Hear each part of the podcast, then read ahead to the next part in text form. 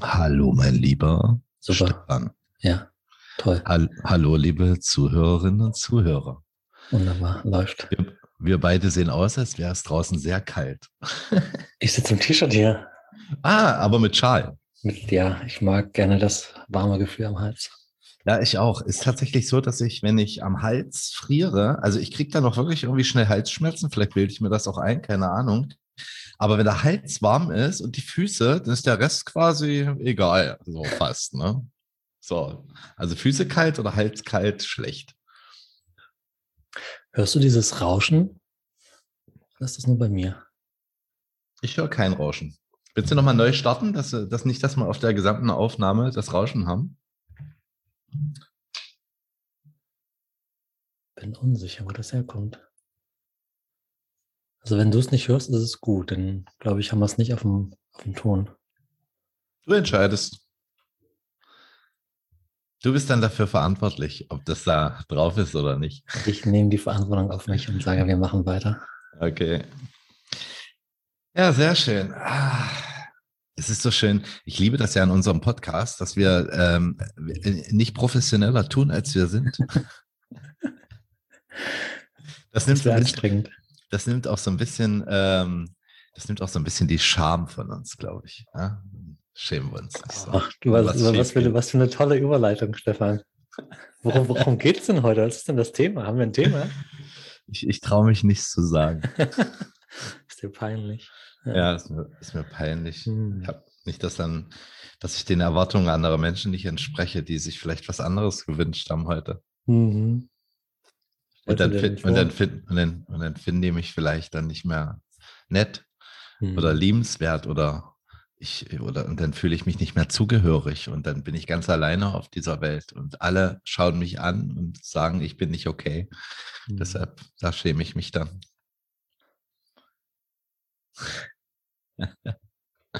ja, Thema Scham heute. Mhm.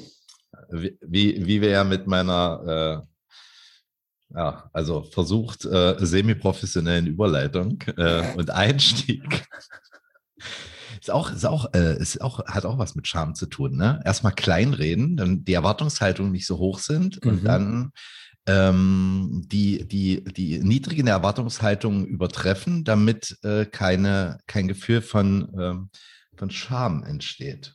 Wobei andere Wörter für Scham sind ja auch äh, Angst und also es ist, es ist, ja- es ist ja eine Angst und unser, unser Podcast heißt ja, ähm, wie geht Freiheit? Und für Freiheit brauchen wir Mut und das Gegenteil von, von Angst ist zwar Liebe, allerdings braucht es auch Mut und natürlich das, das Gefühl der Unvollkommenheit und der Nichtzugehörigkeit. Das ist mir heute früh, als ich so ein bisschen über das Thema meditiert habe, das ist mir sofort gekommen. Also bei mir ist das ganz stark verbunden mit nicht zugehörig und nicht vollständig. Also nicht, nicht, nicht passend. Ja, ausgrenzend. Also eine Form von, von sich alleine fühlen. Mhm. Mhm. Ich fand es gerade interessant, dass du gesagt hast, das Gegenteil von Angst ist Liebe. Ja. Mhm. Weil, äh, weil schau, wenn wir die, wenn die, das ist auch das, ein, an sich hatte ich mir das für den Schluss aufgehoben für den Podcast.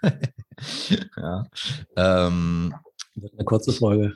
Ja, genau. Also pass auf. Passt alle auf, ich passe mit auf, ich höre mir selbst auch zu. Ja? Übrigens, wenn ich im Podcast du sage oder, oder ihr, meine ich auch immer mich selbst. Ne? Soll, soll, nicht oberlehrerhaft klingen. Ne? Nicht, dass das noch einer denkt und dann mich nicht mehr nicht findet.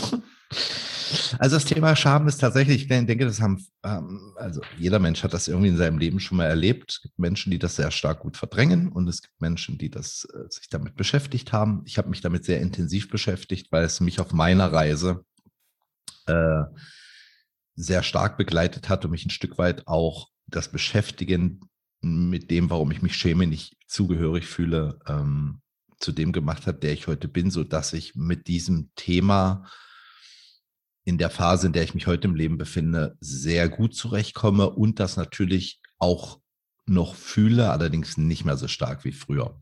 Nochmal einen halben Schritt zurück zum Thema Liebe und Angst. Das hatte ich mir für den Schluss an sich aufgehoben. Allerdings äh, ist Scham immer ein Gefühl von von, naja, also wenn wir uns nicht selbst annehmen, so wie wir sind und das von äußeren Umständen abhängig machen, also da haben wir wieder das Thema Zugehörigkeit, das gehören ja mehrere Menschen dazu.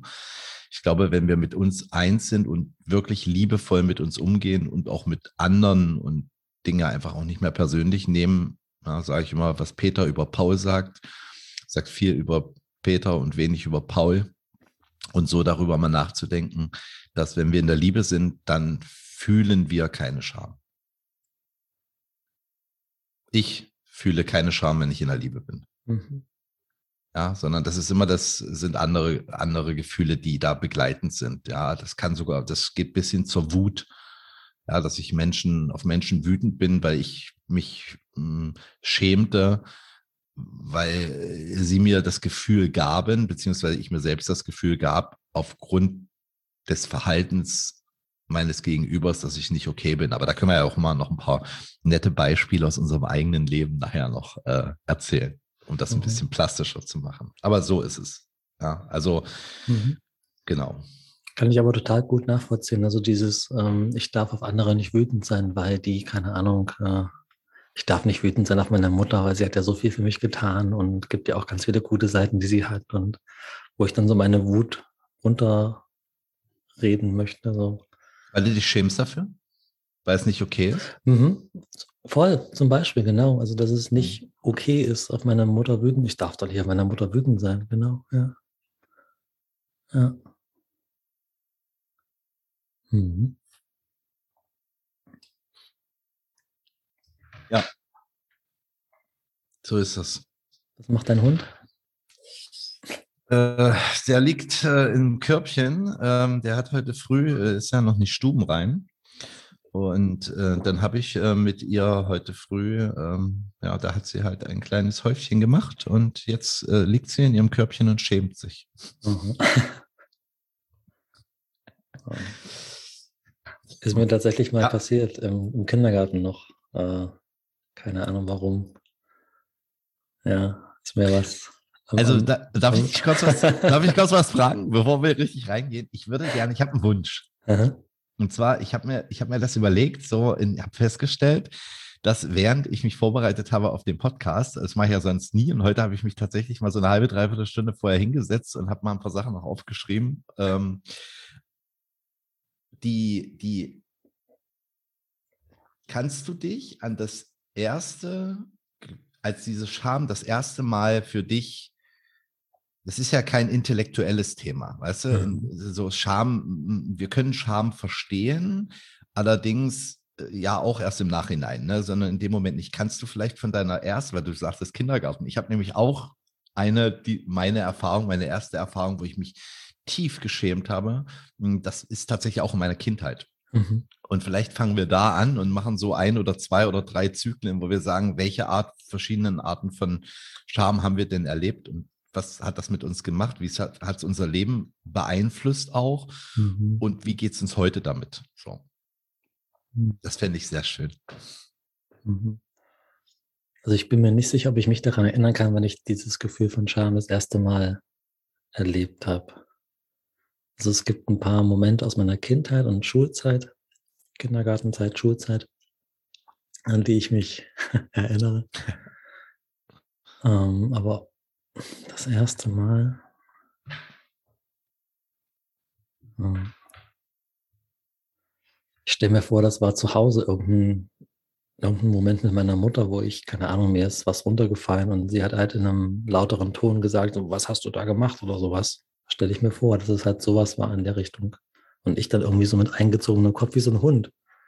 Ja, wenn du zu, zu deinem Hund sprichst, so, was hast du da gemacht? Beobachte ihn mal, wie, wie, wie der reagiert. Zieht sofort den Kopf ein und zieht die, äh, dreht die Augen so nach oben. Noch nicht als Welpe, anerzogen. Das machen ja. sie erst später. Ja. Dieses sich schämen ist da anerzogen. Mhm. Ja. Aber ich denke, so sowas war es vielleicht in meiner Kindheit schon, äh, woran ich mich nicht mehr erinnern kann. Ja das, das Gefühl von äh, irgendwas passt nicht. Ich habe was, ich habe den Erwartungen meiner Mutter nicht, nicht entsprochen. Genau. Nee, aber ich kann mich definitiv nicht mehr an das erste Mal erinnern, wo ich dieses Gefühl hatte von Scham. Und in, in, deiner Kindheit, wo du sagst, das ist so präsent, dass du sofort noch Bilder hast, dass es wirklich noch da ist. Ja, voll. Also Schulzeit weiß ich genau. Ähm, dass, ähm, also meine Mutter ist früher aus dem Haus gegangen zur Arbeit und ich kannte ja den Weg zur Schule. Und ich muss irgendwie so im, im Gedanken gewesen sein, dass ich halt meinen Rucksack, also meinen, äh, genau meinen Rucksack aufsetze, Schulrucksack und äh, gehe so aus der Haustür und mache die Haustür hinter mir zu und dann gehe ich die Treppen runter. Und in dem Moment, wo ich die Treppen runtergehe, schaue ich nach unten und ich sehe, dass ich keine Schuhe anhabe, sondern immer noch meine Hausschuhe trage. Und dann bin ich dann, das war nicht weit bis zur Schule, bin ich dann den ganzen Tag, ich hatte ja keinen kein Schlüssel für die Wohnung, ich bin ja dann nur raus und zur Schule, bin ich den ganzen Tag bis 16, 17 Uhr in Hausschuhen draußen in der Weltgeschichte rumgelaufen und halt auch in der Schule und da habe ich mir viel Spott abholen dürfen. So, haha, oh, hast du deine Schuhe vergessen oder sowas? Ich weiß nicht mehr genau, was die Kinder gesagt haben, aber Kinder können richtig gemein sein.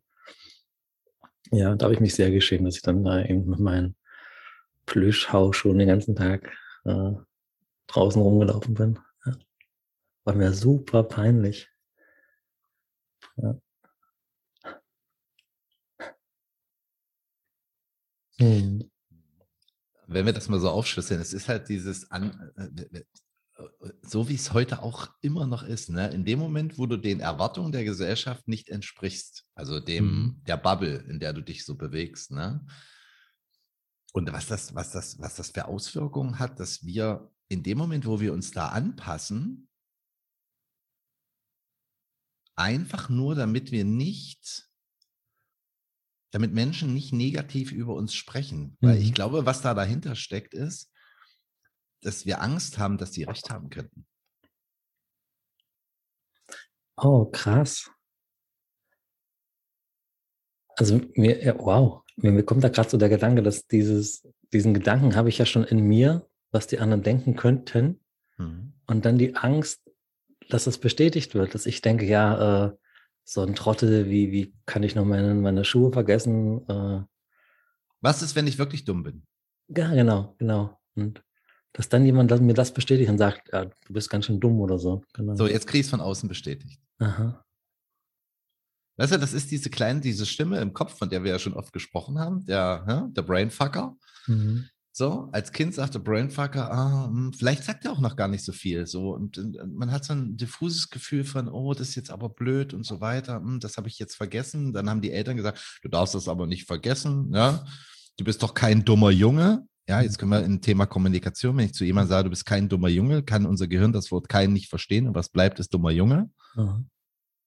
Ja, und dann fragen wir uns, bin ich denn jetzt wirklich ein dummer Junge oder nicht? Woran würde ich denn das erkennen? Jetzt passiert uns etwas, dass wir den gesellschaftlichen oder den Ansprüchen unseres Umfelds nicht mehr entsprechen und wir dann bestätigt bekommen, guck mal, der ist dumm, der hat seine Schuhe vergessen. Offensichtlich ist es die Wahrheit.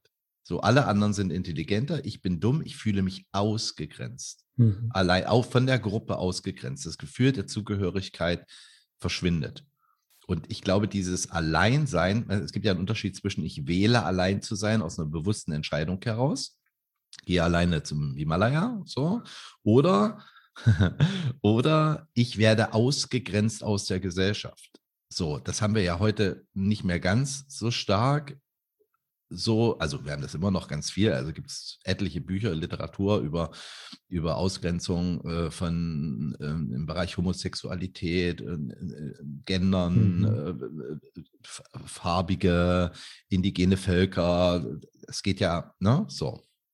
Amerika ganz groß äh, mit, äh, genau, mit, mit den Rassenproblemen, die die sich da auferlegt haben und durchlebt haben, noch gar nicht lange her, 30, 40 Jahre.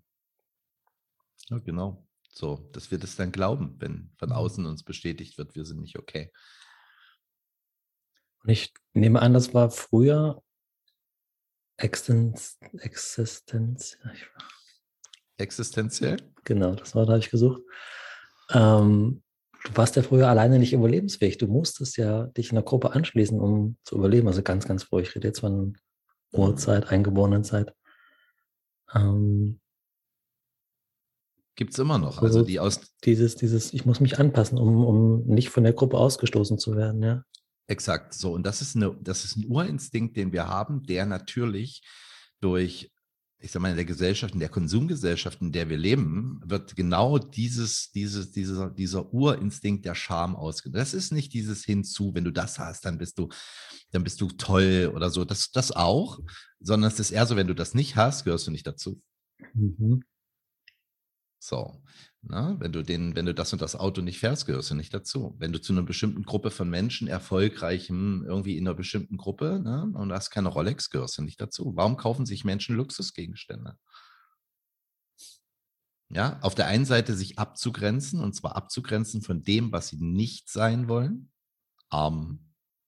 bedürftig, Arbeiterklasse, keine Ahnung. Sie wollen etwas Besseres sein und sind nur zugehörig, wenn sie die Merkmale, die Markenmerkmale nach außen zur Schau stellen. So, jetzt haben wir das Thema, wenn du den, wenn den Menschen das weggenommen wird,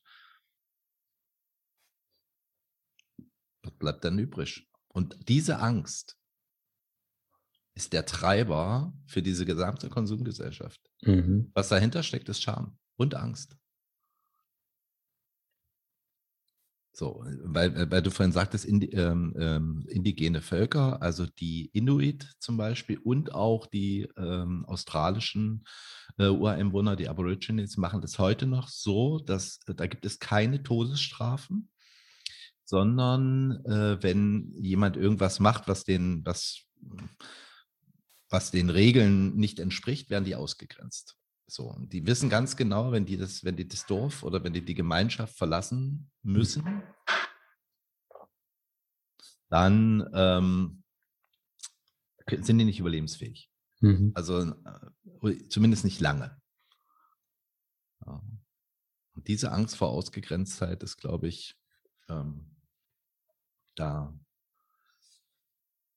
ein tief, tief verwurzeltes, ein tiefer, eine tief verwurzelte Urangst. Mhm. Das, das, ja, das, ist, und das ist grausam, das ist so furchtbar, weil das, das, das bremst ja jede Kreativität.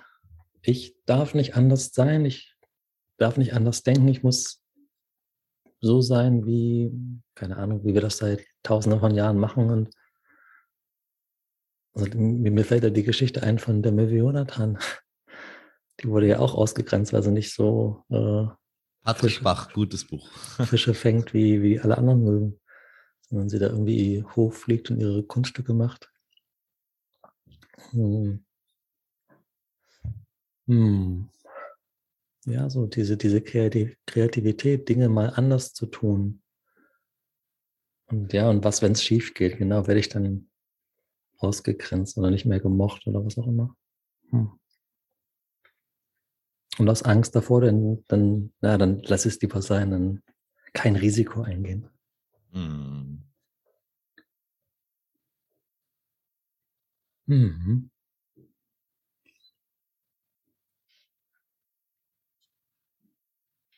Krass. Ja, ich erinnere mich mal auf, auf eine Beerdigung. Ähm, da ist meine Oma gestorben, ist jetzt keine Ahnung schon. Wann war das? Irgendwann in den 80ern noch, war ich noch ganz klein. Und es war ein, ein kalter Tag. Ich weiß gar nicht, wann sie gestorben ist. Ich glaube, so im Januar, Februar, März. Genau. Und ich hatte in meiner Tasche, in meiner Jackentasche noch irgend so ein, ein Bonbon. Ich habe dann so, weil es kalt war, eben meine Hände in den Taschen gehabt und habe da so rumgespielt mit diesem Bonbon und irgendwann habe ich es ausgepackt, so aus Versehen. dann hatte ich dieses Bonbonpapier so an der Hand kleben, an meiner rechten Hand. Und dann steht halt meine Mutter, ich, meine Schwester, mein Bruder so in einer Reihe und dann bei einer Beerdigung kommen dann so alle Menschen vorbei und sagen dann so Beileid, mein Beileid, ja. Und dann, ja, strecken wir halt so die Hand aus, jeder so, und dann, na, mein Beileid. Und ich hatte halt dieses Bonbonpapier noch in meiner Hand Innenfläche geklebt. Das war mir so unangenehm. Dann hatte ich halt jeden mit diesem Bonbonpapier in meiner Innenhandfläche so jeden dann so die Hand gegeben oder halt die Hand ähm, genommen. Und ich musste so lachen. Ich dachte, das kannst du da jetzt nicht bringen. Du kannst doch jetzt hier nicht bei einer Beerdigung, wo alle so ein langes Gesicht machen und traurig sind, kannst du doch jetzt hier nicht anfangen, so zu lachen. Ähm, war mir super, super peinlich, dass ich dann wirklich da so äh, laut, laut gelacht habe. Das geht doch nicht. Du kannst doch hier nicht lachen auf einer Beerdigung. Äh, das ist mir auch noch sehr präsent, so das, das macht man nicht. Mhm. Und es ist total verrückt, diese, diese Sterbekultur in Deutschland. Also ich war ja schon in anderen Ländern, Indien zum Beispiel, da freut man sich, wenn jemand gestorben ist. Das ist eine Beförderung. Du bist jetzt in einer besseren Welt, du bist aufgestiegen, befördert, wirklich. Und, äh, das, das wird gefeiert, wirklich. Da wird getanzt, gesungen, gelacht. Äh, das ist ein schönes Ereignis, wenn jemand stirbt. Total andere Sichtweise. Ja, wo wir hier eher so in der Trauer sind, oh, jemand ist von uns gegangen und das ist ja auch klar. Ähm, ist ja traurig, sicherlich. Aber in einer anderen Kultur wird das auf eine ganz andere Weise gesehen. So, wow, du bist aufgestiegen. Promoted. Ja, wir haben ja auch Gott, äh, also, Gott ein Stück näher. Also bei uns ist es ja auch so, in, äh, zumindest beobachte ich so in dem Kulturkreis, in dem ich jetzt hier äh, lebe, dass der Tod auch völlig ähm, tabuisiert und ausgeredet. Er findet ja in der Öffentlichkeit so gut wie nicht statt. Mhm. Also klar, es gibt öffentliche Friedhöfe, Friedhöfe, da kannst du hingehen. Das, äh, ich liebe es, auf Friedhöfen äh, äh, rumzulaufen. Irgendwie hat das was, äh, weiß ich, habe ich schon als Kind gerne gemacht. ja, ich weiß nicht, ob das eine, eine, morbide Neigung ist oder so, aber es ist halt wirklich, ähm, also es erinnert mich auch tatsächlich daran. Also erstens finde ich es immer so friedlich und so irgendwie, irgendwie schön und irgendwie tröstlich. Es ist, also ich habe da nicht so, allerdings äh, beobachte ich halt, dass es nicht stattfindet. Ne? So, es gibt, es ist nicht, nicht, nicht vorhanden. Ne? So, es war auch, ähm, hm, also vor ein paar Wochen ist mein Stiefbruder verstorben am Hirnaneurysma, umgefallen tot. Ähm, und ein paar Tage vorher war er noch bei meinen Eltern äh, gewesen und hat die besucht und hat mit denen Kaffee getrunken und wurde halt aus dem Leben gerissen, mhm. gestorben. Mhm. Und klar durften die Angehörigen dann noch mal, ihn dann nochmal sehen, wie die Geräte dann abgeschraubt wurden. Der war dann hirntot und äh, ist Organspender äh, gewesen und ähm, hat dann irgendwie, oder nee, nicht mal, die konnten ihn noch sehen, als er noch, also als der Körper noch lebendig war, aber er hirntot war. Mhm. Und ähm, ja, danach wurden halt die Reste verbrannt und dann stand da noch so eine Urne. Ne? Da gab es noch mal eine kleine Trauerveranstaltung von einer halben Stunde. Da wurde noch mal ein bisschen was erzählt und dann war das Thema erledigt und mhm. wurde, wird darüber nicht mehr gesprochen. Mhm. So und äh, die, die Art und Weise, wie, ähm, wie andere Kulturen damit tatsächlich um. Also es ist ja auch die Frage, ist es jetzt wirklich, ist es, ist es, ist es, es gab ja auch, ich sag mal, es gab ja auch früher, äh, ich weiß noch, meine Oma, wenn die nicht ein Jahr lang in Schwarz gekleidet war, als mein Opa gestorben war, haben, hat das Umfeld das irgendwie nicht gut gefunden, weil sich das nicht gehörte. So, die trug ein Jahr, ich weiß nicht, als mein Opa gestorben ist, trug sie ein Jahr schwarz und ja. nach diesem Jahr durfte, hat sie sich dann erlaubt, wieder etwas Farbiges anzuziehen. Ja. So, und ich glaube, wenn ich sie fragen würde, warum hast du das, warum hast du das gemacht? Weil meine Oma trug gerne, also meine Oma trug sehr gerne helle Sachen. Also sie hat mhm. ganz viel weiß angezogen und solche Sachen, nur weiße Schuhe gehabt. Ich glaube, die hat sich extra schwarze Sachen gekauft, als sie, als mein Opa da gestorben ist, was ja auch okay ist, so im Rahmen der Beerdigung. Aber die hat das ein Jahr lang getragen. Mhm. So, und ich glaube, die hat sich das selbst nicht erlaubt, weil was sollen denn andere Menschen denken? Ah wenn sie ein halbes Jahr nachdem er so nachdem er sie trauert nicht mehr. Ja. Ja, so und das ist das ist so und das ist so tief in der in der in der in der in der in der, in der Gesellschaft verankert, mhm. dass die also wenn wir uns mal stell vor, ich, ich stelle mir vor, wir würden in einer in einer Welt leben oder ich wünschte mir, wir würden in einer Welt leben, und das ist eine Aufgabe ja auch für mich. Jetzt, äh, oder wir gehen mal noch mal einen Schritt weiter zurück. Wir machen ja unser, unser, das, was unser Geist macht, ist ja die ganze Zeit eine Bewertung von wow und bäh. Finde ich gut, finde ich schlecht, finde ich gut, finde ich schlecht. Das macht unser Gehirn automatisch. Wir können dem auf die mhm. Schliche kommen, kannst mit Meditation, mit Achtsamkeit, also nicht nur mit Meditation, das ist eine gute Grundvoraussetzung, schönes Fundament. Aber wenn wir achtsam sind und unsere Gedanken dabei beobachten, was wir so denken, dann laufen wir auf der Straße rum und ich beobachte mich dabei, dass ich manchmal einen Menschen sehe, wo ich so sage, hm, das gefällt mir nicht. Mhm. Nicht gefällt mir nicht, ich erlaube es dem anderen nicht oder bilde mir ein, mir erlauben zu können, zu wissen, was richtig oder falsch ist, sondern ich würde das so nicht anziehen oder ich würde so nicht rumlaufen und mhm. dann sagt der Brainfucker in meinem Kopf, guck mal, wie der rumläuft. So, und da bin ich wirklich, ich finde da auch Ehrlichkeit sehr, sehr wichtig. Natürlich wünschte ich mir, ich würde das nicht denken. So, mhm, mhm. da sind wir wieder bei dem Thema Scham, weil ich dann ein, weil ich dann ein besserer Mensch wäre. Ja. ja jetzt bin ich ja Achtsamkeitslehrer, gebe Coachings und Trainings, mhm. spreche viel über Philosophie und Weisheit. Ich müsste es doch besser wissen. Mhm. So, jetzt würde ich den auch noch rausbringen und würde auch noch sagen, gucke mal, das sieht jetzt so, würde, würde ich jetzt nicht machen, aber ich habe es ja schon zu mir selbst gesagt. Mhm. So, jetzt würde von außen noch jemand kommen würde das, würde, wäre gut ausgebildet Profiling in Körpersprache und würde dann sagen, ich habe gerade gesehen, wie du diesen Menschen im inneren Dialog abgewertet hast. Mhm. Dafür würde ich mich schämen. Ja. Mhm. Und ich finde, Schämen ist ja auch, oder das Gefühl von Scham ist ja auch ein Feedback. So, ich glaube nicht, dass wir die Scham unterdrücken dürfen, sondern ich glaube, dass wir mit der Scham lernen dürfen, umzugehen und was sie über uns, über mich noch erzählt, außer das ist, das ist nicht okay oder jemand anders lehnt mich ab oder, oder ich fühle mich oder ich, ich werde meinen eigenen Ansprüchen nicht gerecht und bekomme es von außen bestätigt. Sondern wo ist die Lernaufgabe? Wo ist das, wo kann ich hier neu reflektieren? Weißt du, wenn ich jetzt, wenn ich jetzt auf, wenn ich mich auf eine Bühne stelle, du hast auch selbst auf der Bühne gestanden, ich stehe nicht vor so großen Bühnen, eher so Seminarteilnehmer, maximal so 20, 30 Leute. Und ich, ich habe zum Beispiel mal äh, vor, der, vor, der, vor der Bühne ähm, ähm, gestanden. Oh, es gibt noch eine geile, äh, muss ich erzählen. Es gibt, das ist mega. Also einmal habe ich meinen Hosenstall vergessen zuzumachen. äh, und ich saß dann, ich sitze, wenn ich mehr als 20 Teilnehmer habe, sitze ich auf einem Barhocker. Also ich sitze ein bisschen mhm. höher, damit mich die hinteren Leute sehen können. So, und da gibt es etliche Situationen, wo ich, wo ich gemerkt habe, wo Menschen etwas über mich gedacht haben, wo ich ein Gefühl von Scham hatte. Das eine war, wo sie gesagt, wo einer gesagt hat, Mensch, dein Hosenstall ist noch offen. Das war in dem Moment, habe ich es dann zugemacht und habe dann, hab dann drüber gelacht, aber das war mir peinlich. Mhm. Also war ein bisschen Scham dabei. Ne? Oder jemand als Feedback äh, geschrieben hat, wie wir uns denn, oder es war noch mit einem anderen Trainerkollegen, auf dem Barhocker erhöhen könnten. Wir glauben wohl, wir wären etwas Besseres Aha. als die Teilnehmer. Weil wir ja auf einer anderen Ebene, ne, auf einem mhm. Podest, mhm. auf einem Barhocker. Das, mhm. das war ein Seminar mit 40, 45 Menschen. So, da habe ich so gedacht, so, wow, dieser Mensch denkt von mir, dass ich mich erhöhen wollte, um ihn zu erniedrigen.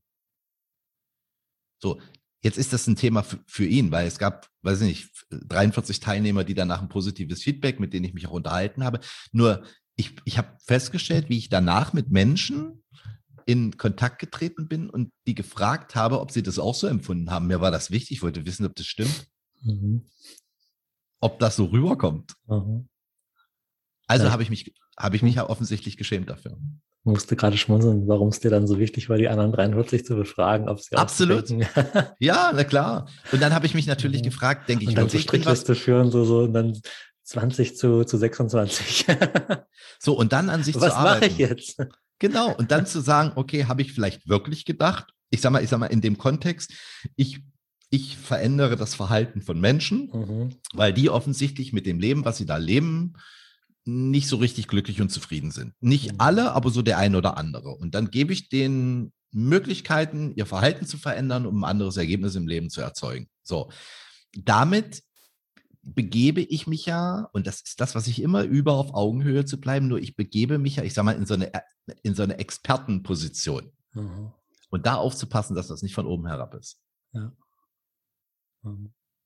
Ich weiß mehr als du, das kann schon sein, aber bin ich deshalb auch besser als du? Und da ist die Antwort nein. Und was heißt besser? Ja. An, ja. Nur, dass wir leben in dieser Gesellschaft. Es gibt, also, mhm. es gibt Statistiken, wo gesagt wird, wenn du Erster bist, ist cool, wenn du Dritter bist, ist auch cool. Zweiter zu sein ist blöd, weil der Zweite wäre lieber Erster gewesen. Ach. Und ist auf die, so, wo ich so denke, so, was sind das für Konzepte? Mhm. Sicher.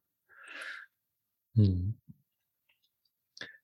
Als du von der, ähm, von deiner Oma gesprochen hast, die da ein Jahr lang meinte, jetzt in Schwarz rumzulaufen, ähm, ich hatte vor kurzem vielleicht eine, eine, ähnliche Erfahrung für mich. Also ich habe mich ja, oder meine, ich hatte ja eine ganz kurze Beziehung, jetzt vier Wochen lang hat sie gedauert und äh, sie hat sich getrennt eben von mir. Vor gut zwei Wochen hatte ich kurz erzählt im Podcast. Und danach war ich so in dieser Stimmung wie, ich muss jetzt traurig sein. Mindestens, keine Ahnung, zwei, drei Wochen so in meinen Gedanken, muss ich jetzt traurig sein, weil sonst, hat, sonst hätte mir ja die Beziehung nichts bedeutet. Und mir ist da echt so, so ein, äh, der Gedanke gekommen von, von irgendeinem ähm, Kriminalfilm, so, so ein Mordfall, wo dann jemand, jemand stirbt und dann geht die Polizei so äh, die Menschen ab und, und fragt so, und, und äh, trauern sie um den Toten und manche sagen dann, nee, nee, also ja, das Leben muss weitergehen, ne? Und wo dann die Polizei sofort misstrauisch war, ah, hat ihnen der Tode nichts bedeutet oder so. Und dann, wo ich dann so denke, ja, jetzt ist die Beziehung vorbei und jetzt muss ich irgendwie traurig sein für eine Zeit lang. Sonst, sonst ich kann da jetzt nicht sofort irgendwie fröhlich sein und, und gut gelaunt, weil die Beziehung zu Ende ist. Ähm, sonst hätte mir die Beziehung nichts bedeutet. Also so, so habe ich gedacht. Und da hatte ich vielleicht die Idee von deiner Oma, dass sie vielleicht ähnlich dachte, sie, sie muss jetzt mindestens ein Jahr trauern und in Schwarz rumlaufen und weil das so erwartet wird von ihr. Ich finde, der Punkt ist, äh, also soweit finde ich es auch für mich in meiner kleinen Welt noch okay. Kritisch wird es für mich, wenn wir so tun, als ob. Aha, aha, ja. Aha, also, also wir so innerlich zerrissen. So, eigentlich will ich gar nicht. Und ich ja, mache aber das, was ich denke, das, was von mir erwartet wird. Ja. Exakt. Um kein negatives Feedback zu bekommen. Mhm. Um nicht ausgegrenzt zu werden. Weißt du, wenn ich mich frage, ich müsste doch trauern und trauere, dann trauere ich halt. Und wenn ich es nicht mehr tue, dann tue ich es nicht mehr. Mhm. So, in dem Moment, wo ich so tue, als würde ich trauern, um meine Außenwelt nicht zu enttäuschen, die Erwartungshaltung anderer an mich. Das ist ein ja. ganz schlechter Schauspieler. ja, das ist dann schwierig. Mhm. Hm. Weil wir mit uns selbst nicht einig sind. Mhm. Schau, weil wir inkongruent sind, weil wir, weil wir, ähm. weil, wir leben nicht das, was wir leben wollen, sondern wir leben etwas, von dem wir, wir fremdgesteuert. Es ist nicht frei.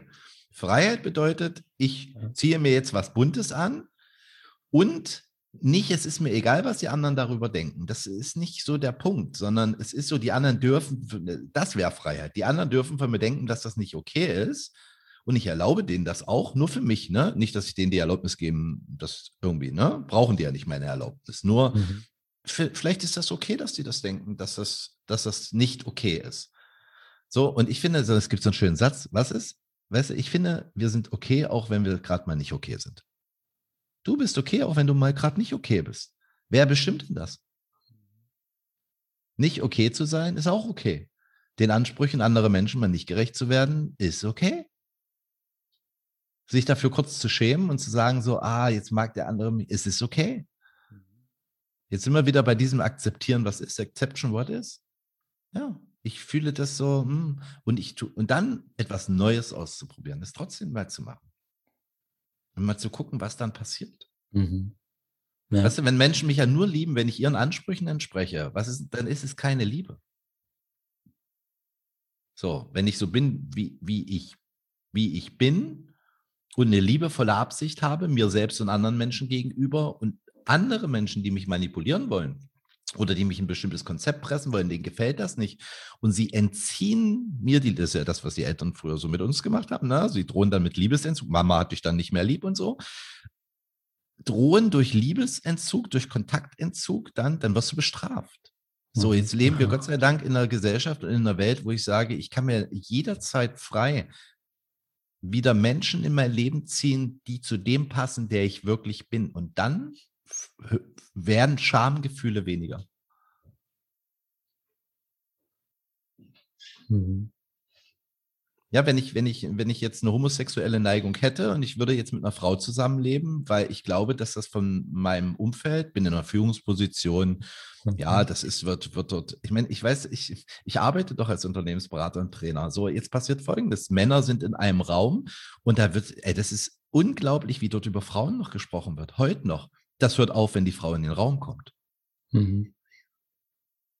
Die Frage ist, warum? So, wo ich so sage, krass. So, oder in irgendwelchen Kneipengesprächen, wo ich noch mitbekomme, wenn jemand, ich sag mal, ein, ein transsexueller Mensch äh, vorbeiläuft, wie geguckt wird und negativ gesprochen wird. Mhm. Das Thema Rassismus ist so versteckt in unserer Gesellschaft bis heute. So, wo ich sage so, okay, Wahnsinn.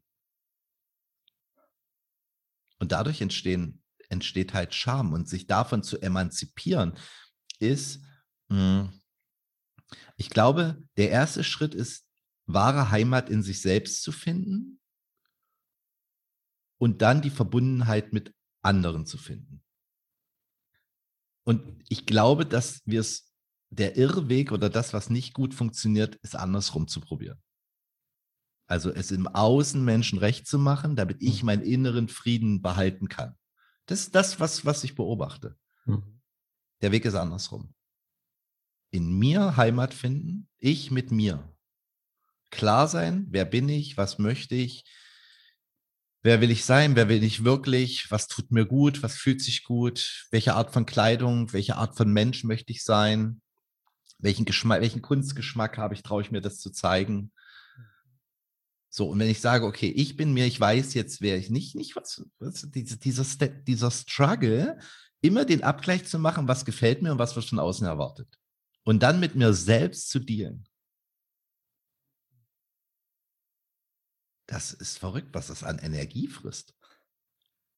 Und das ist von Freiheit und Liebe so weit weg wie irgendwas. Mhm.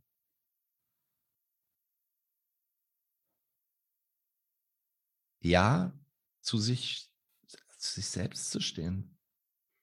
Zu sagen, ich bin okay, so wie ich bin.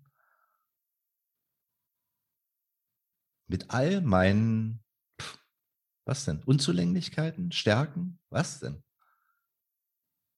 Hm. Ja, bin, ich, bin ich nur ein wertvoller Mensch, wenn ich, ist, ist ein Mensch, der im Gefängnis sitzt, weil er jemanden erschossen hat, ist der noch ein wertvoller Mensch?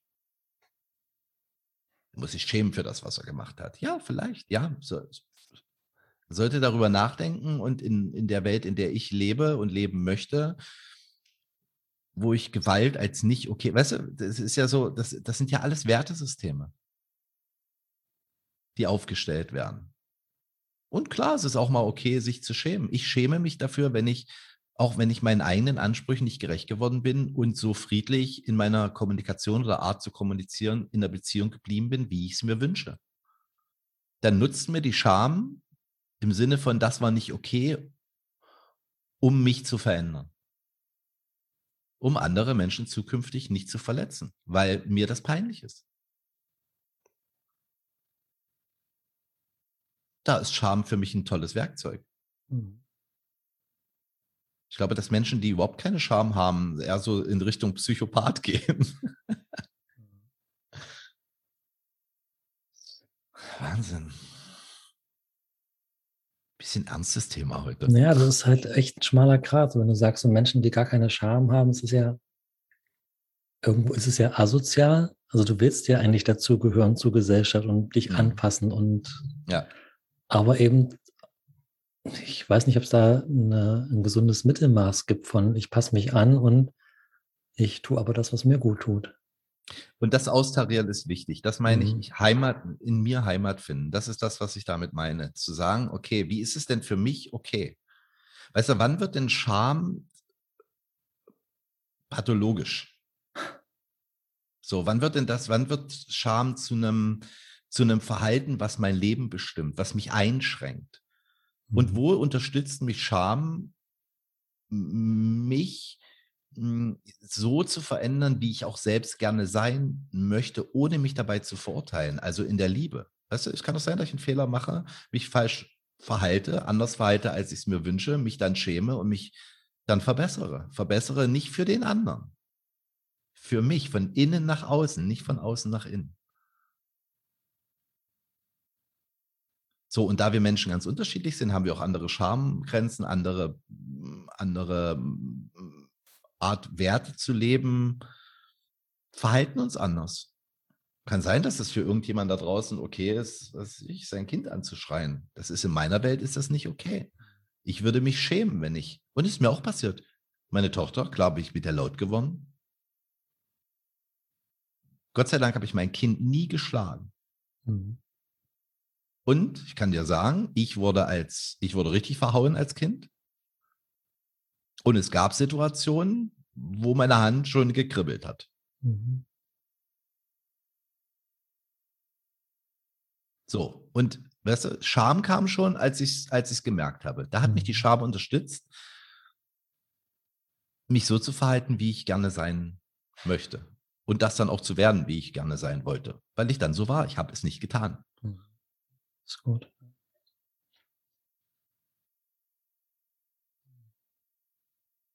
Ja.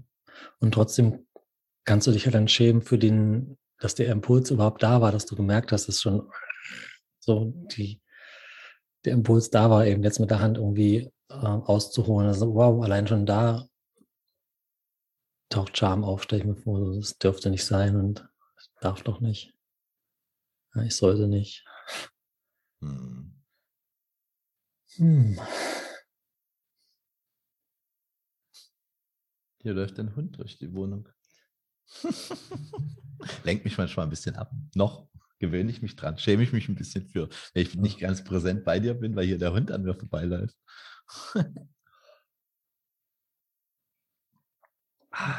Dinge zu verändern. Hm. Krass. Also ich habe, ich habe, um noch eine persönliche Geschichte auch zu teilen.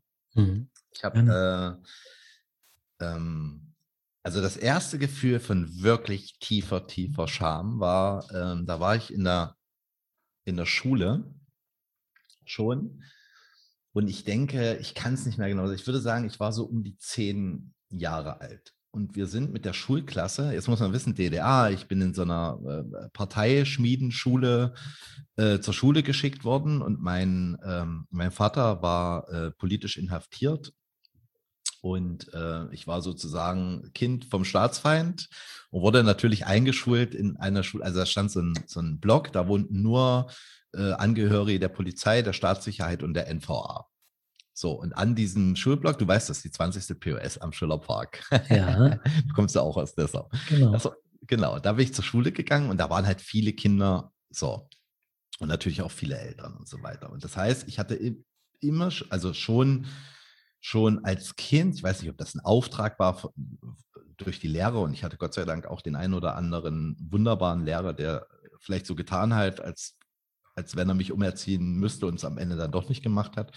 Aber ich merkte halt das Gefühl von ausgegrenzt sein. Ich gehörte da nicht dazu. Und das war von der ersten bis zur, bis zur zehnten Klasse war das Fakt. Mhm. So, das heißt, ich habe dann natürlich versucht mit, dadurch, dass mein Vater dann in den Westen durfte und ich dann natürlich Westklamotten hatte und so, habe ich mich natürlich noch, noch weiter abgegrenzt. Das heißt, wenn ich denn schon ausgegrenzt war, dann war ich der richtig bunte Vogel. Dann war ich der mit, ich habe mir nur die großen Prints bestellt, wo Levis auf dem T-Shirt vorne drauf stand. Das musste riesig groß da draufstehen. Ja, ich war dann, ich war, ich war Depeche Mode Fan, ich war dann, dann war ich Cure Fan, dann war ich, äh, bin rumgelaufen wie so einer, also da sind wir wieder bei dem Thema auf Friedhöfen rumlaufen, ja.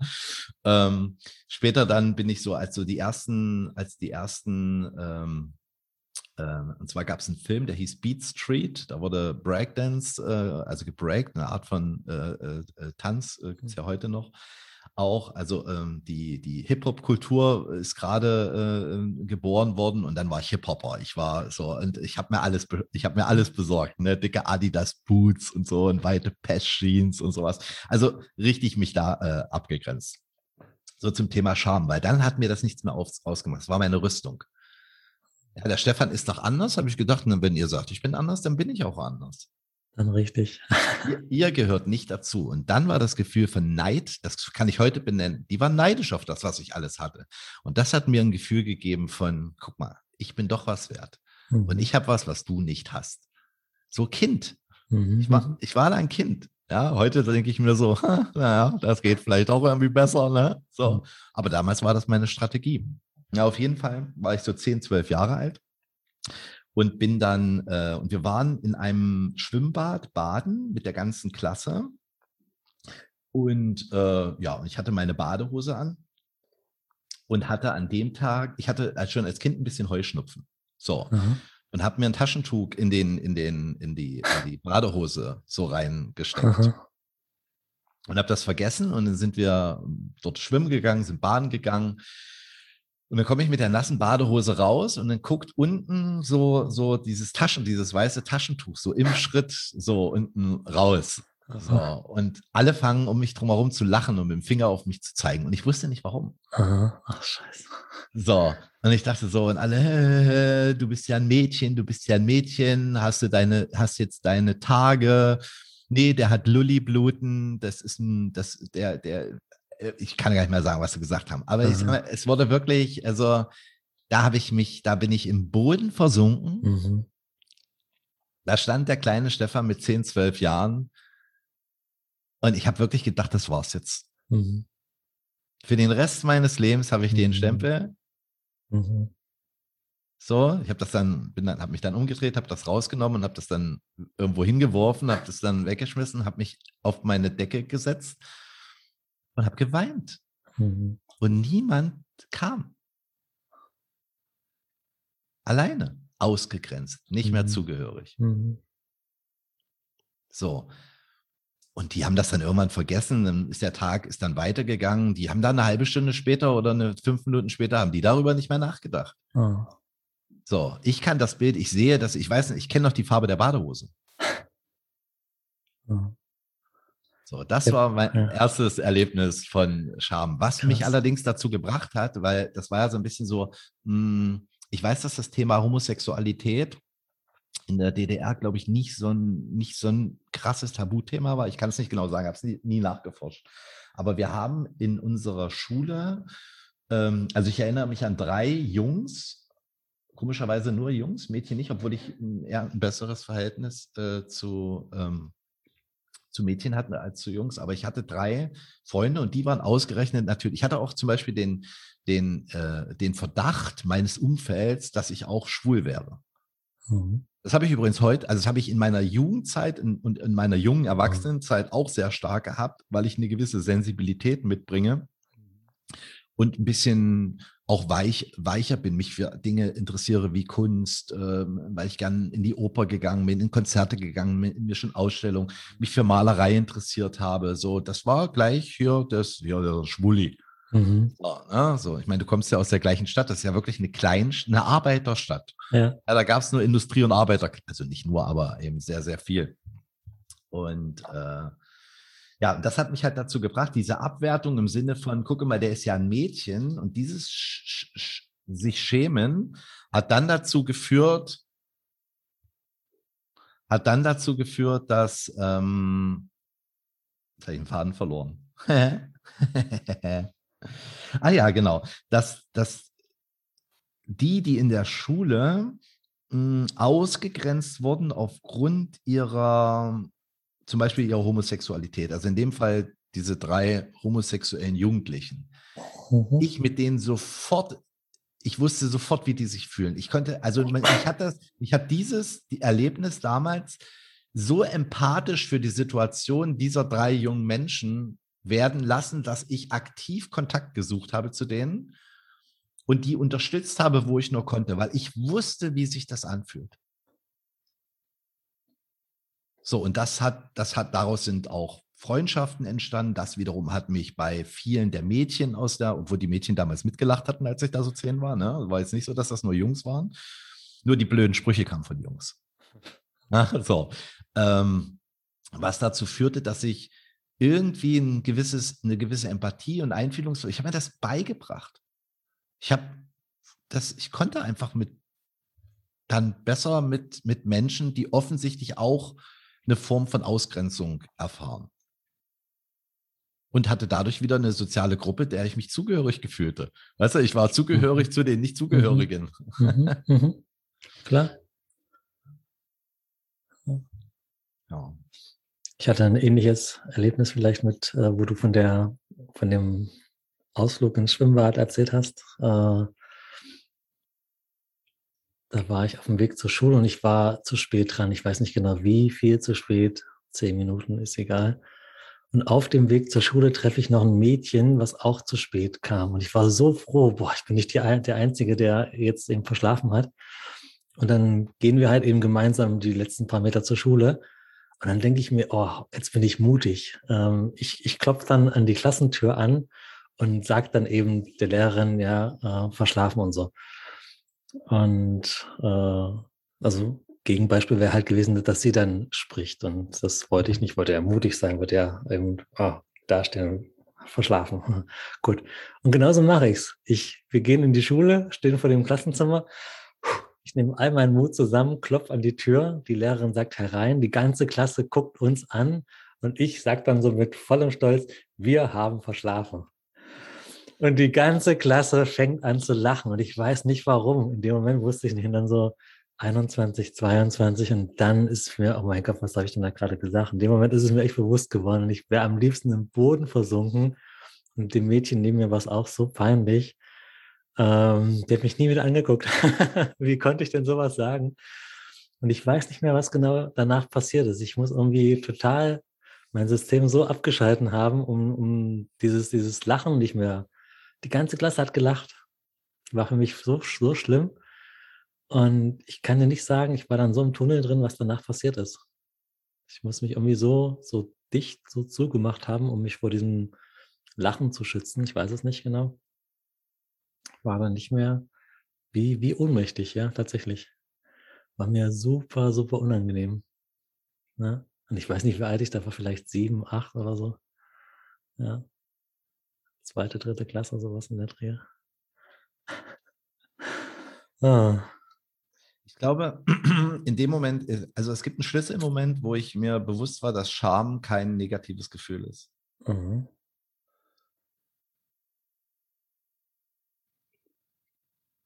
in dem Moment, wo ich, wo ich verstanden habe, dass ich mein Leben nicht mutig beschreiten kann, ohne Menschen zu enttäuschen. Ich kann mhm. nicht durchs Leben gehen und mein Leben leben und gleichzeitig niemanden enttäuschen. Es geht nicht. Ja. So, meine Aufgabe war, das so zu lassen mein Leben zu leben und andere Menschen zu enttäuschen, weil ich ihre Erwartungen nicht erfüllt habe. Weißt du, wie viele Menschen so in meinem Business so, so, so, auch so, ich habe ja viele im Coaching, die auch, ich sag mal, im Bereich Trainer oder Coaching auch arbeiten wollen. Das empfehle ich nicht so wirklich jedem. Ne? Gibt eine Menge davon schon auf dem Markt und so. Ne? Und ein paar sind wirklich geeignet. So, und sie können es ja alle probieren. Am Ende, am Ende wird sich zeigen, hm, ob die Leidenschaft und die Eignung dafür ausreichen, dass genügend Menschen kommen und sich dann helfen lassen. Das, das regelt der Markt, das ist gar nicht meine genau, Aufgabe. Genau, richtig, genau, ja. ganz natürlich. Ja. ähm, nur viele trauen sich auch nicht raus, weil sie einfach Angst haben, was andere Menschen über sie denken. Mhm. mhm. es, gibt, es gibt so Menschen, die sagen so, oh, ich weiß nicht, so Coach, ich würde jetzt Coach, ich traue mich gar nicht Coach. Das ist so ein abgegriffener Begriff. Aha traue mich nicht, Coach zu sagen. Das ist ja inflationär. So wie ich so sage, es spielt überhaupt keine Rolle, welches Etikett du da draußen dran klebst. Ja. Du Coach oder Mentor oder Trainer oder Psychotherapeut oder whatever, ja, mhm. spiritueller Lehrer oder so. Das sind alles nur Etiketten. Mhm. Am Ende kannst du, kannst du einen Namen draußen dran schreiben, dann ein bisschen erzählen, welches Problem du gelöst hast und ein Angebot machen, dass du das Problem gerne mit anderen gemeinsam angehen wirst, damit es für die auch gelöst ist. Ja. So, welches Etikett du da drauf klebst, ist völlig wurscht, kannst auch Coach dran schreiben. Mhm. Aber Coach nicht dran zu schreiben, weil du Angst hast, dass Menschen dann über dich lachen könnten, weil, weil was ist es denn? Ja. So, jetzt hast du keine psychotherapeutische Ausbildung gemacht vielleicht, hast ein paar Seminare gemacht, du bist wirklich gut geeignet, Menschen zuzuhören und denen zu helfen. Mhm. Unabhängig davon, ob du jetzt ein Studium absolviert hast. So. Mhm. Ja, dann gibt es Leute draußen denken und sagen, wer ist denn das, dass er sich hinstellt und sagt, er könnte das? Aha. Der ist ja gar nicht studiert. Mhm. So. Also, das ist eine AB-Verknüpfung, die finde ich schon auch, ne, wenn jemand Psychotherapie, ich finde auch, es gibt ja auch Psychotherapeuten wirklich, wo ich so sage, so, boah, lass sie nicht auf die Menschheit los, keine Eignung. Ja, die haben ja Zertifikat geschafft, die haben die Prüfung bestanden, keine Eignung. Und es mhm. gibt welche, die haben, die sind super geeignet.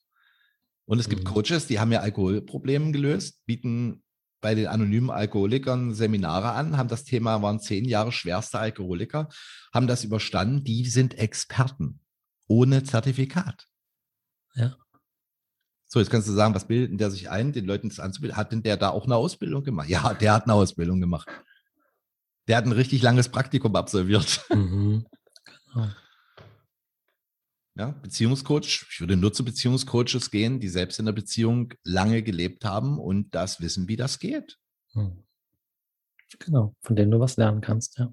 So, die und zwar am, am Beispiel ihres Lebens. Mhm. Und die schämen sich dann auch nicht dafür, weil die haben nämlich die Heimat in sich gefunden und sagen, ja, es gibt ja auch ein schönes Buch von Eva Maria Zuhas, glaube ich, ist das. Das Kind in dir will Heimat finden. Mhm. Ja, genau darum geht's. Das Kind in dir will Heimat finden. Das will dein Kind, du als Kind in dir, möchte sich mit dir zu Hause fühlen. In deinem Leben, in dir, in deiner Existenz. Darum geht's. Mhm. Scheiß auf Etiketten. ja. Thema Gewicht, guck dir die Zeitung, die Werbung an, die sehen alle aus. Also ich habe eine wirklich sehr schöne Frau. Die findet sich auch selbst wunderschön und ich finde sie auch wunderschön. Und sie entspricht nicht dem, was auf so einer Vogue abgebildet ist was wohl ein Schönheitsideal wäre. Und da gucke ich da hin und ich sage ganz ehrlich, sieht auch wirklich gut aus. Aber es hat mit dem Leben so, wenn wir anfangen, uns immer mit einem Idealbild zu vergleichen, was besser ist als wir, dann kommt das Gefühl von nicht genug, nicht okay so mhm. und dann fangen wir uns an zu schämen. Mhm. Und das ist wieder krass. Jetzt schließt sich der Kreis zum Anfang, wo ich sagte, solange wir in diesem Konsumwahn leben, Konsum funktioniert nur über Mangel. Ich brauche den Mangel im Menschen, damit er sich etwas kauft, damit es dann vielleicht okay ist. Der Wahnsinn ist, das haben wir schon 200.000 Mal gemacht und es hat nicht funktioniert und wir machen das weiter. Mhm. Also viele von uns. Und ich, ich tappe in die Falle auch noch. Hin und wieder. Wo ich so sage, okay, jetzt habe ich einen Hund, ich muss jetzt äh, raus mit dem, habe ja jetzt einen kleinen Hund, ne? Brauche hier so Gadgets und Tools und machen und dann stelle ich so fest, dass ich mir irgendwelche Sachen kaufe, die völlig unsinnig sind. Ja, der Hund braucht keine fünf Spielsachen. Nein, nein, nein. Mhm. Brauch, mhm. braucht er nicht. Ja. Ja, brauchst du keine drei Halsbänder, weil die, in denen, weil die unterschiedlichen Farben so schön sind. Es gibt einen schönen Film, ähm, Babies heißt der, wo vier Kinder aus verschiedenen Teilen der Welt das erste Jahr lang begleitet werden. Das eine Kind wird in der Mongolei geboren, das andere in den USA, in Japan und noch irgendwo. Und so krass, wie da die unter ah, Afrika war noch mit dabei, genau. Ähm, so krass, wie unterschiedlich Kinder aufwachsen.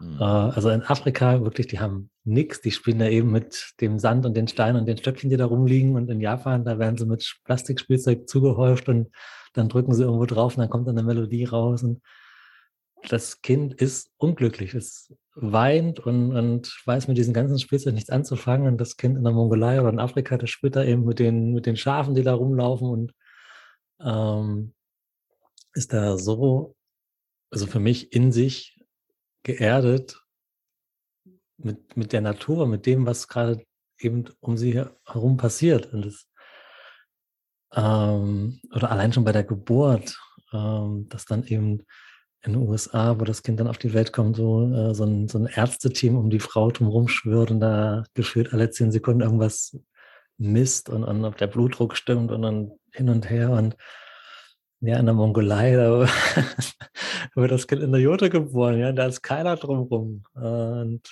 das sieht sehr friedlich aus, genau. Also so, ähm, wie komme ich da drauf, Kinder? Was brauchen wir? Also ähm, geht es mir gerade gut mit dem, was ich habe? Und hm, wenn ich meine, ich brauche irgendwie fünf Heizbänder mit in verschiedenen Farben, dann why not? Und dann, ist so, dann, dann, ist das der Weg, auf dem du dich befindest, bis du absolut. irgendwann merkst, ich brauche es nicht. Absolut. Also es, das ist ja genau das, wie Scham auch entsteht, dass wir von außen sagen, ist okay oder ist nicht okay. Ja, Vielleicht ja. ist es schön, finde ich super schön. Danke, dass du das mit mir, also mit uns allen teilst. Was ist denn, wenn ich da hingucke und sage, dieser Mensch ist auf einer Reise? Ich kann das ja auch nur erkennen, wenn ich selbst auf dieser Reise war. Mhm. Ja. Weil sonst thematisiere ich das gar nicht. Mhm. Weil ich es gar nicht sehe. Ich könnte es nicht sehen. Mhm. So, ich sage dann wieder, ah, pass auf, den habe ich schon mal. Äh, das ist ein spirituelles Pop-up-Ego. Ne? Das ist dann noch mal ein bisschen, das ist, das ist Hardcore. Ja, das geht dann Die Menschen, die sagen, ich habe mein Ego überwunden und damit angeben, die haben ein größeres Ego als die, die es noch nicht überwunden haben. Offensichtlich. Ja.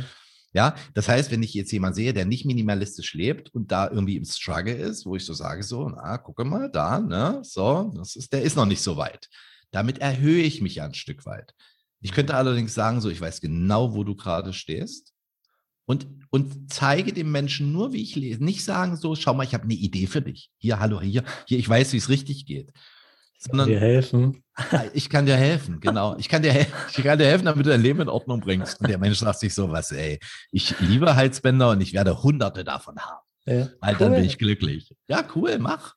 So, und ich bin heute an dem Punkt, wo ich das beobachte und lieber mal eine Frage stelle. Ich sage, wo ich so sage, so krass, Mensch, ist das, was macht das mit dir? Was ist das? Ich finde das crazy, ich finde das verrückt und diese kleinen Verrücktheiten sind ja auch liebenswert, so, aber mit, wo, was, was, was, was ist da los? Ne? Was ist so krass? Wie kommt man, wie kommst du dazu, das so zu machen? Mich interessiert das wirklich. Und krass ist, dass Menschen dann sofort ein Zugehörig, obwohl ich anders bin, also eine andere Meinung zu diesem Thema habe. Und dann entsteht trotzdem Zugehörigkeit, nur weil sich der andere mal für mich interessiert. Ich muss doch nicht gleich, weißt du, Zugehörigkeit ist doch nicht, ich bin der gleichen Meinung wie du. Mhm. Zugehörigkeit kann doch sagen, pass auf, ich, du bist offensichtlich anders als ich. Äh, mich interessiert das, erzähl mal. Um meinen Horizont zu erweitern. Mhm. Um vielleicht auch mal ein neues Modell von Welt kennenzulernen. So ist es mir doch mit Minimalismus gegangen.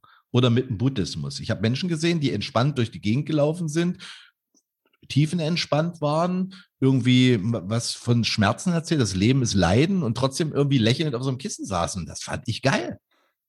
Da habe ich gesagt, wir auch lächelnd auf dem Kissen sitzen. So habe ich mich auf dem Kissen gesetzt, wollte mal lächeln, habe gesagt, so irgendwie funktioniert das so nicht. Mhm.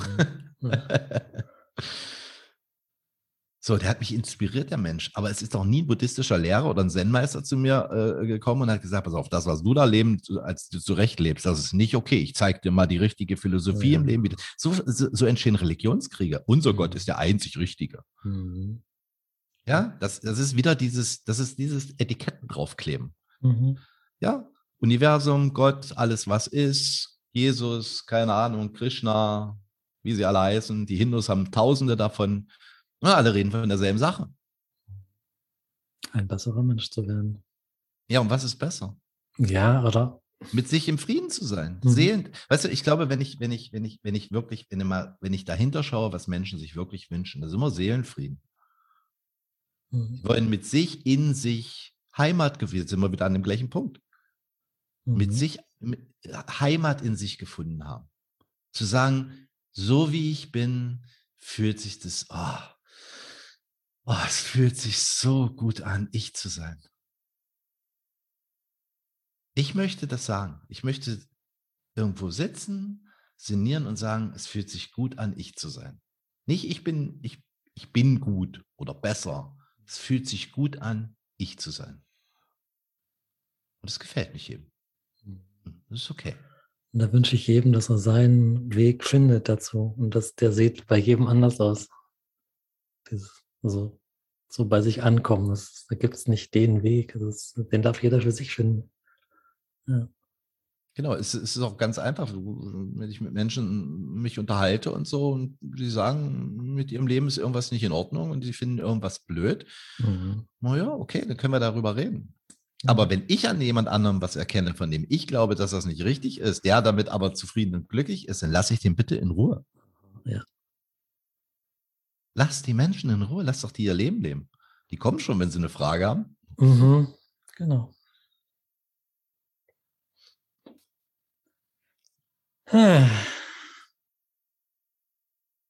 Ist fertig. Mhm. Cool. Genau. Ich werde jetzt Sachen packen und mich auf den Weg nach Peru begeben. In die Sonne, du hast schon ein T-Shirt an. Genau. Also es gibt jetzt, und es gibt dann die nächsten 14 Tage keinen Podcast, erst wenn du wieder da bist. Genau, richtig. Und dann habe ich schon einiges zu erzählen.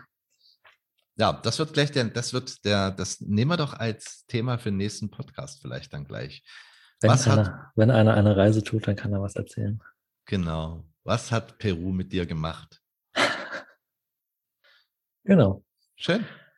Dann hören wir uns in 14 Tagen wieder. Wunderbar. Viele, Es war viele mir- liebe Grüße. Ein inneres Blumenpflücken, mein Freund. Bis bald. Ciao, Tschüss. Stefan.